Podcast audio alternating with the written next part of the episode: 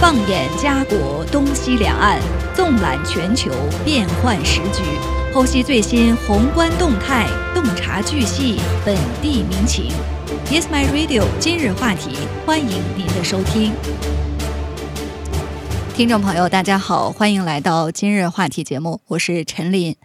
呃，最近啊，我们看到网络上呢。有一个话题是引起了巨大的争议，就是关于日本的核污水排入海洋这样的一个话题。呃，最近一周啊，可以说在网络上呢掀起了巨大的争议和讨论。那日本政府宣布呢，是从八月二十四号开始，从福岛核电站排放核污水。呃，我们知道，在二零一一年呢，日本东海岸。发生了九点零级地震，引发了灾难性的海啸，福岛第一核电站熔毁。呃，这些水呢，就是被用来冷却核燃料棒的。据悉呢，福岛第一核电站的储水罐目前储存了大约一百三十万吨的核废水，足以装满。五百个奥林匹克规格的游泳池，可以说呢体量也是非常大的。那日本方面表示呢，他们排放核污水是安全的，这个水呢是经过过滤，除了其中一种物质啊放射性物质氚之外，大部分的放射性元素呢都被去除了。氚呢是一种氢的同位素，很难从水中分离出来。那经过处理的水呢，被稀释到了远远低于国际认可的氚含量，所以日本政府决定呢，将这个核污水再排放到太平洋。联合国国际原子能机构今年七月呢，为这样的一个计划放行，表示符合国际标准，对人类和环境的影响可以忽略不计。但是我们看到网络上很多的民众对这样的一个。日本政府的举动呢，也是非常的担忧。他们担心海产品和相关的环境都会被污染。一些邻国呢，对这样的一个计划的安全性呢，也是表示怀疑。那中国外交部发言人汪文斌表示啊，说日本的这种举动呢，表现出了自私和傲慢，没有就排放核污水问题与国际社会充分的协商。目前呢。中国已经禁止从日本的十个县进口海产品，包括福岛和东京。一位日本官员表示说，排放后海水的首次检测结果呢，可能在九月初出炉。日本还将对附近水域的鱼类进行检测，并且呢，在农业部网站上公布检测结果。呃，但是我们都是谈核色变啊，对于。日本这样的一个核污水排放入海洋，而且持续三十年的这样的一个举动，会不会造成一些影响呢？我们的普通民众到底要不要来担心这个问题呢？那接下来我们就这个话题连线到加拿大著名的环保专家汤有志博士，请他给我们聊一聊。汤博士你好，主播你好，呃，谢谢您接受访谈啊。首先有一个。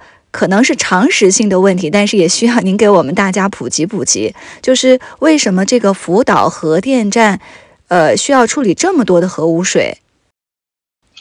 它通常呢，这个核电站呢，它的呃发电的原理呢，它就是通过这个核反应产生大量的热量，然后通过冷却水把这个热热量来加热这个水，使到水呢变成蒸汽来推动这个汽轮机来发电。那么通常呢，这些嗯。这些水呢，冷却水呢，它不会直接跟那个核反应堆的芯接触，它也有一定的放射性，但是它没有直接的放射性，呃，没有直接的通过这个核反应的物质。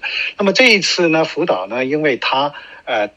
地震，所以它的反应堆严重被破坏。那么水呢，就是也进去了这个反应堆，所以带出来很多这个受到核辐射啊污染的水。然后之后呢，它要继续的降温。它如果它不继续降温呢，它就会继续的呃来来呃呃更热。所以它要不断的用那个海水来去冷却这个受损的。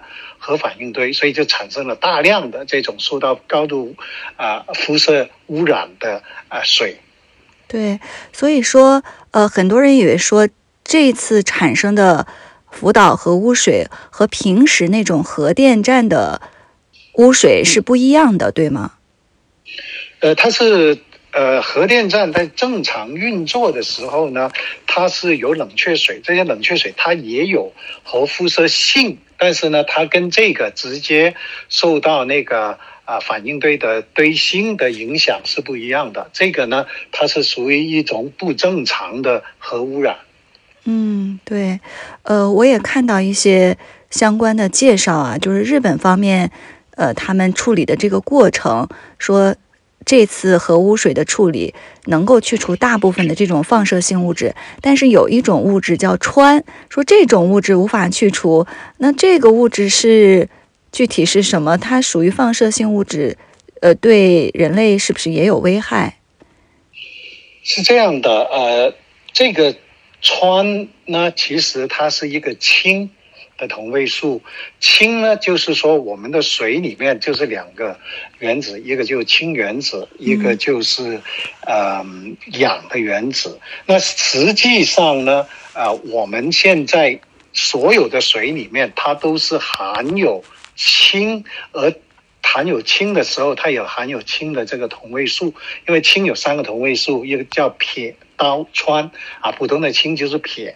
到第三个呢，它是穿。那么，其实我们所有的水里面都含有这个，只不过它的含量是非常非常之低。那么，呃，既然它是一个氢的同位素，它跟水结合了之后呢，它是跟水在一起，你是没有办法可以把它分离出来的，基本上是没有。当然，呃，其实当初它和在这个辅导出现问题的时候呢，包括我的一些同事呢，加拿大的同事呢，当时也有日本政府啊，还有这些相关机构跟他们协助，就说说能不能采用一个叫质子交换的技术啊，质子交换膜的技术，能够把它来去掉。当然，这个从理论上来讲是有这个可能，但实践起来，这个除了成本啊，还有一个工程规模方面呢，就不太可能。那么。简单来讲一点吧，就是说啊，我们现在目前是不能够把它从这个受到污染的水里面分离出来。嗯，所以就说这种物质，呃，在这个日常的水当中也是存在，只是看它的危害，就是看它的这个剂量。所以日本现在要不断的进行稀释。对，呃，这样吧，我们中国人都有句话，叫做叫做“是药就是三分毒”，那么。什么意思呢？就是说，呃，所有东西呢，它呃就要看它的剂量。有一些东西呢，你的量合适，它是药；它的量不合适，它是毒。啊，有些量呢，它对人体没影响。所以呢，呃，我们说一个污染，呃，污染呢是自然界是普遍存在的啊，除非我们没有人类活动，没有工业活动。即使我们回到一个原始的状态啊，我们只是生火来烤肉。那么你这个生火，它也产生一个污染，所以污染是无处不存在啊。我们要呃没有污染是不可能，关键是你这个污染是不是经过了合理、合法、合规和标准的处理啊，再进行一个排放，然后它这个排放对人体的影响，呃呃。有多大，或者有或者没有，或者有多大啊？有没有长远的？有没有短期的？有没有直接的啊？所以这个呢，就是需要进行一个评估。但总的来讲，你现在一个污水啊，或者说一个废水产生了，那么你要对它进行处理。那么你处理了之后，你是不是合法合规或者合乎一个标准啊？是这么一个概念。嗯，对。呃，大家还有一种担心啊，就是，呃，您刚才也提到的这种处理的技术是不是合理、合法、合规？呃，我们也很想知道，就日本采取的这套技术啊，在其他地方是否也被使用过，有没有先例？因为我们都知道，前苏联发生的这个切尔诺贝利核事故，当时，呃，也是危害巨大，他们当时也是这么处理的吗？它是一个不同。呃，类型的事件，上次那个呢，它是一个，其实呢，它的核反应堆呢，因为人为操作的错误呢，它是发生了一个爆炸啊，爆炸当时就造成死亡。另外呢，它那个核辐射的浓度是十分之高，啊，但是它主要是通过一个气体的。的的排放就是通过气体啊，其实当时呢，呃，前苏联呢是准备隐瞒这个事故，而是说欧洲有一些原子能机构，它检测到空气里面的异常高的这个核辐射，那么就判定它这里出了一个严重的事故。当时，呃，它是。呃有关管理层呢，他是说，呃，不是很严重，但是这个事件呢，它是不一样，所以当时呢，它没有造成大量的这种水的污染，所以最后它的处理方法呢，是用一个啊钢筋水泥的结构把整个核反应。堆或者那个核发电厂呢，把它就封存起来啊，整个就建了一个巨型的，等于是一个巨型的坟墓，把它就是封存起来。那么这一次呢，日本这个呢，它是由于是一个海啸造成的，那么它这个大量的这个海水呢，就已经被污染。那么当时呢，它是尽量把这个污水呢存在一个地方存着，嗯啊，所以呢，它就是存了啊有十几年了吧，应该十三年了吧。对对，一一年到现在十二年，对，嗯嗯，呃，也有人疑惑啊，就是说，呃，既然日本一直在称说这个核污水是安全的，可以排入到海里，那有人就说了，那为什么这个水就不能利用起来呢？只有排到海里这一种办法吗？因为它是海水啊，海水，你除非先把它去盐化，你才能够呃用啊。我们人类平常用的都是淡水。淡水跟海水是完全不一样的，淡水你不能吃不能喝，第二你也不能用来灌溉啊。你像那个盐碱地，就是因为有海水，所以盐碱地它种东庄稼也种不了，所以海水它是不能直接用的。唯一的应用就是你把它晒盐，但是呃，你你想象一下，就是说呃，我们其实。我们现在有很多先进的环保技术，都是可以把一个小区的水把它处理掉了，然后把它回用。但是我们这个回用，由于大家都有个心理因素，大家想，哎，这个污水啊，你又粪便又这个又那个，即使你说多干净，大家都有一个心理因素是不会去喝它的啊，除非是在宇宙飞船上，它的那个污水它处理了，它有可能真的是直接在回用啊。但是我们讲的这个都是淡水。现在讲的是海水，海水的话就没有必要去回用一个海水，也不能利用这个海水。嗯，那当时日本选择呃用海水稀释，就是因为海啸进入到这个核电站，海水已经被污染了，是这个原因吗？为什么不用淡水来这个稀释呢？那是不是更安全一些？也没有现在排入海中这个问题了。它用淡水去稀释的话，它还是要排到海里去。你你如果你你用淡水稀释了，你你稀释了，你流回这个那个留在那个路上，那就起起不到把它排掉的作用嘛。它现在就是说，它没办法储存了，所以它才要排到海里去嘛，对吧？对。所以你用你用淡水去稀释，和用海水去稀释，它还是最终还是要排到海里去。嗯，对。呃，现在。呃，很多人啊，嗯，就是有这种担心，就是觉得，呃，一一方面就是了解日本是不是第一次啊，就是我们全球是不是第一次使用这种技术，所以这个核污水排放到海里，有可能对海洋或者海生物产生一些什么样的影响？现在是不是都是未知的？嗯，这个是。正确的，就是说，因为人类没有经历过这样的一个核事故，所以呢，它没有这么一个综合性的技术，这么大规模的处理。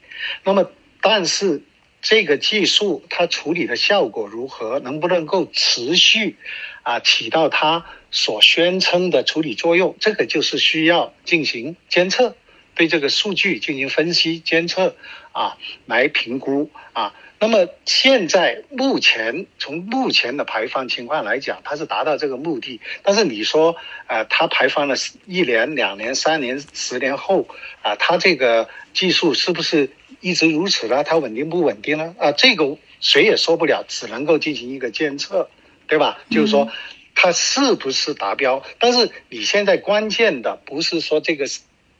呃，技术的问题，而是说你就是监测它这个技术行或者不行，它的体现就是它排放出来的污水或者说废水，你叫怎么叫它，这是呃个人的选择。但是你排放出来的这个水，啊，你说它处理过的水也好，它是不是达标，或者说是不是达到他所说的他要获得的那个效果？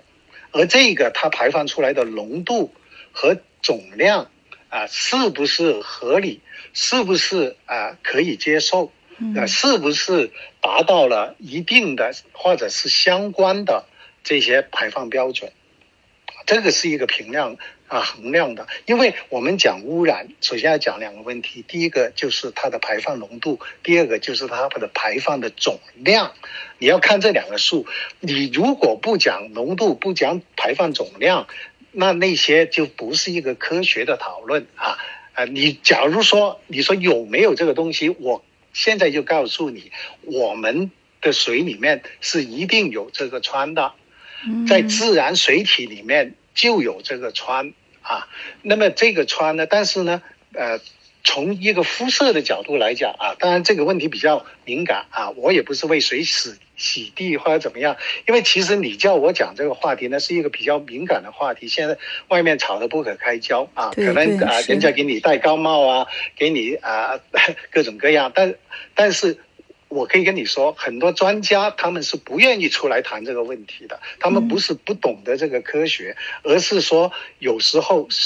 秀才遇着兵是有理说不清，他不跟你讲科学的话呢，那这个东西就没有办法去讨论。但是我们讲到科学，讲到现实，其实大家可以上网查一查，各个国家政府的网站都有这方面的信息，包括我们加拿大的自然资源部、我们的原子能管理啊啊局啊，美国的也好，加拿大的也好，世界各国都有都有很详细的关于这些。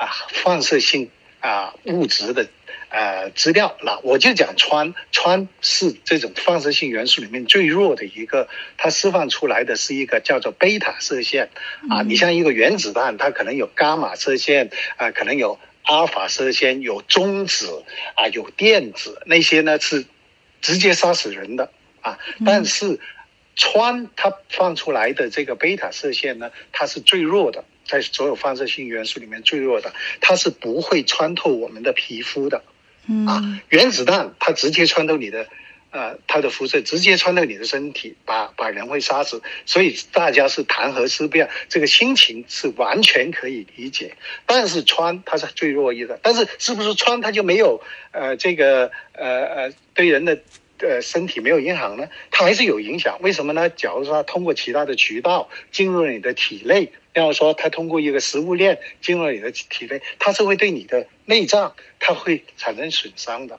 但是我我不讲别的地方，我们讲我们的加拿大。如果你对核比较担心的话呢，那么我建议大家呢，你去关心一下你的，你住在你的家里，你的地下室有没有 radon，就叫氡气这个东西呢，就更重要。因为在北美有很多地区呢，它下面的岩层呢，它是含有这个氡气的啊，这个氡气呢叫 radon，R A D O N，这个氡气呢通常会通过你的 basement 的那个下水道或者一些裂缝进入你的家里，而它的变化是很大的，就是说啊，两个邻居一个家里它的地下室一点氡气都没有，隔壁的邻居呢他可能有超标的，像美国每年有两万一千人。可能是因为这个氡气来导致造成这个肺癌，两万一千人哈，嗯，两万一千不是一个小的数量，对，所以呢，我们关心这个核辐射是很，呃，是有必要啊。包括我们住在多伦多，我们多伦多离这个核电站也就二三十公里啊，不是太远了，嗯，所以这个关心这个是。必要的，但是我们也不能够过于惊慌。过于惊慌的话呢，我们就不用过日子啊。就讲个很简单的例子啊，有一个一个设备叫做电子捕获检测器啊，英文简称 ECD。在发现这个，在发明这个技术之前呢，大家对于一个食物里面有没有农药呢啊，不一定能够啊做出一个很准确的判定。那么发明了这个。呃呃技术之后呢，你检查基本上所有的食物里面啊，你都可以发现它里面有农药，因为这个检测器是很敏感、很灵敏、很灵敏。那是不是说我们就不吃饭呢？啊，我们就不吃蔬菜，我们就不喝水，我们就不吃东西呢？我所以还是回到原来的这个问题，就是说，第一个浓度，第二个总量。所以大家呢要比较理智的啊去看这个问题，不要搞到自己呃神经错乱。嗯，对，谢谢汤博士啊，对现在这个争议极大还非常敏感的话题，给我们的听众、给我们的民众来普及科学的知识。呃，还有一个问题啊，就是也有人说，呃，那那就是说日本。呃，他是他称呢是分三十年慢慢的排放，就是为了让这个影响能减到最小，海水不断的进行稀释，是这样的一个考虑，是不是？但是有人说你排三十年呢，这后面的影响很是长期的，谁会知道呢？到底这是怎么回事？他这个呢问题呢，就是说，其实呢，呃，我们现在人类对这个污染物的处理呢，基本上也是采用一种稀释的办法。包括你说我们一个呃发电厂，以前燃煤的发电厂，为什么有个大烟囱呢？它大烟囱，它就是把这个废气放到空气里面。当然，如果你把鼻子放在这大烟囱啊的出口，那你可能马上就熏。晕过去甚至死亡，但是为什么在一个大烟囱周围，对，可能几百米远就有很多人家呢？就是他通过这个大气的稀释啊，就是把这个污染物的浓度降低了啊。那么这个呢是人类目前处理这个污染的一个方法。之一啊，不是说，当然我们也要考虑另外一个就是总量。我刚才讲的浓度和总量，呃，对于这种呃所有的污染物呢，人类都有一个累积的问呃累积的这个呃效果。嗯啊，就是说，假如说我每天呃我吃一点砒霜，我可能不会死，但是我每天都吃砒霜呢，我就会死。对吧？到一定程度，我就会生病或者会死，啊，呃，那么它这个排放呢，呃，你如果你从最最最最最最原始的一个基本原理来讲，你说人类最好不是不要像这个呃呃这个环境里面排放任何的污染物，但是这个是不可能的，那只能做一个比较，就是说日本它这个排放，它跟。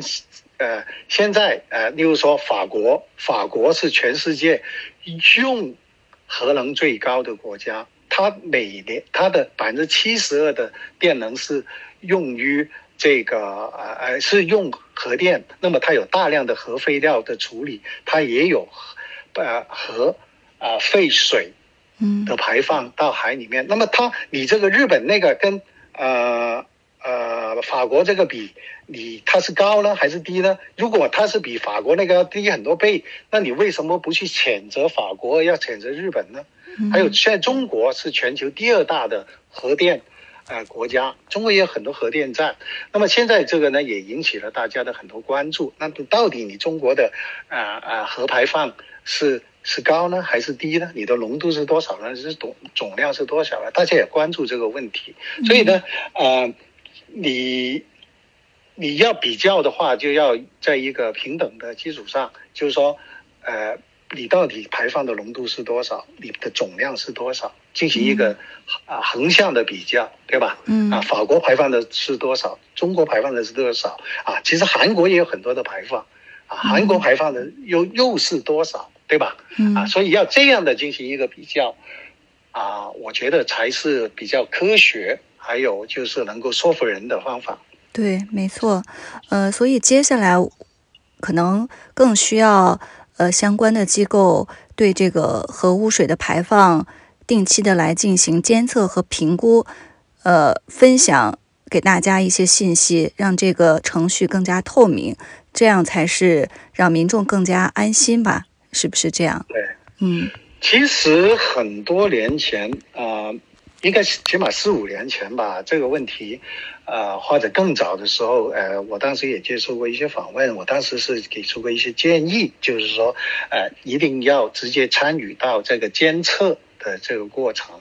呃，我现在了解到呢，是这个呃呃原子能国际原子能组织呢，它是对这个相关的技术还排放，它就进行一个评估，它有一个评估的报告。嗯啊，那当然你你说这个事情排污的事情呢，首先第一排污影响最直接的影响是日本本国。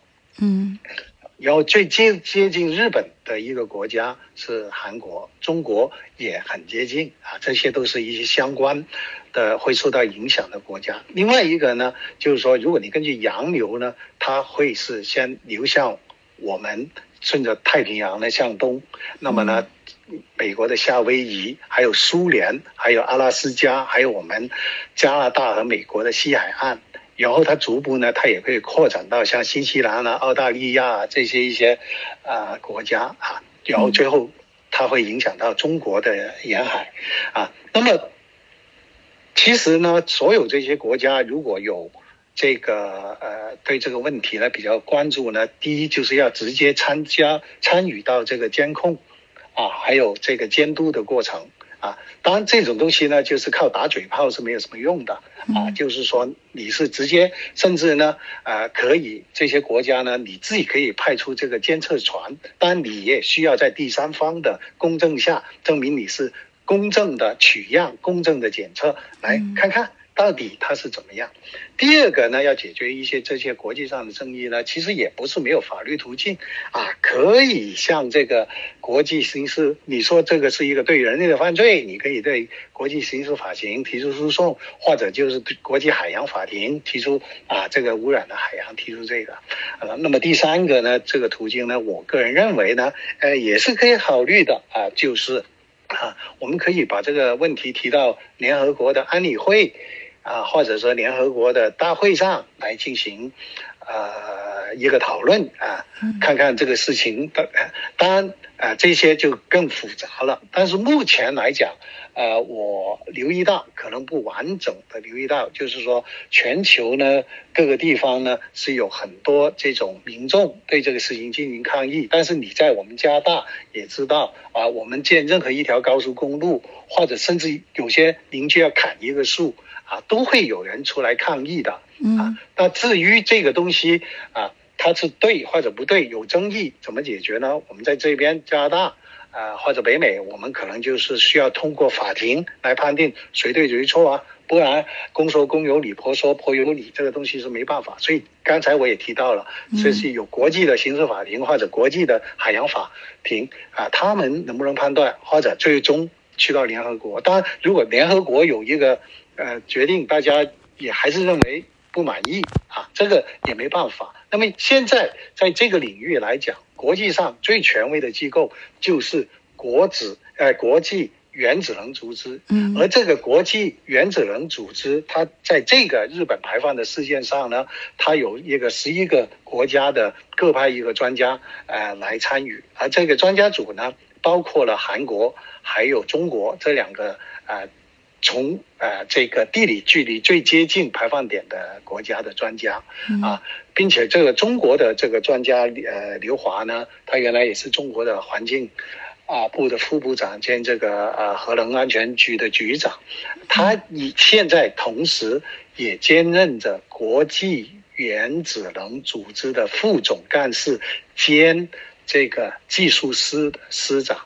所以啊，我相信这些专家呢，他们都会很认认真负责，用科学的态度来这个事情进行一个评估啊啊，这个呃，我们归根结底，我们对一些国际的组织还是需要有一定的信任度，不然的话，这个世界就乱套了。你如果说，呃，国际原子能组织你也不相信，最后你联合国你也可以说不相信，那怎么办呢？最后我们如何解决这些纷争呢？对吧？嗯，没错，对。呃，非常感谢汤博士今天给我们耐心的科普了这么多的信息和知识。呃，之所以引起争议，可能大众对这些科学的知识并不是非常的了解。那么在了解了之后，我们应该用科学理性的态度来判断这件事情。呃，谢谢汤博士。谢谢。好，再见。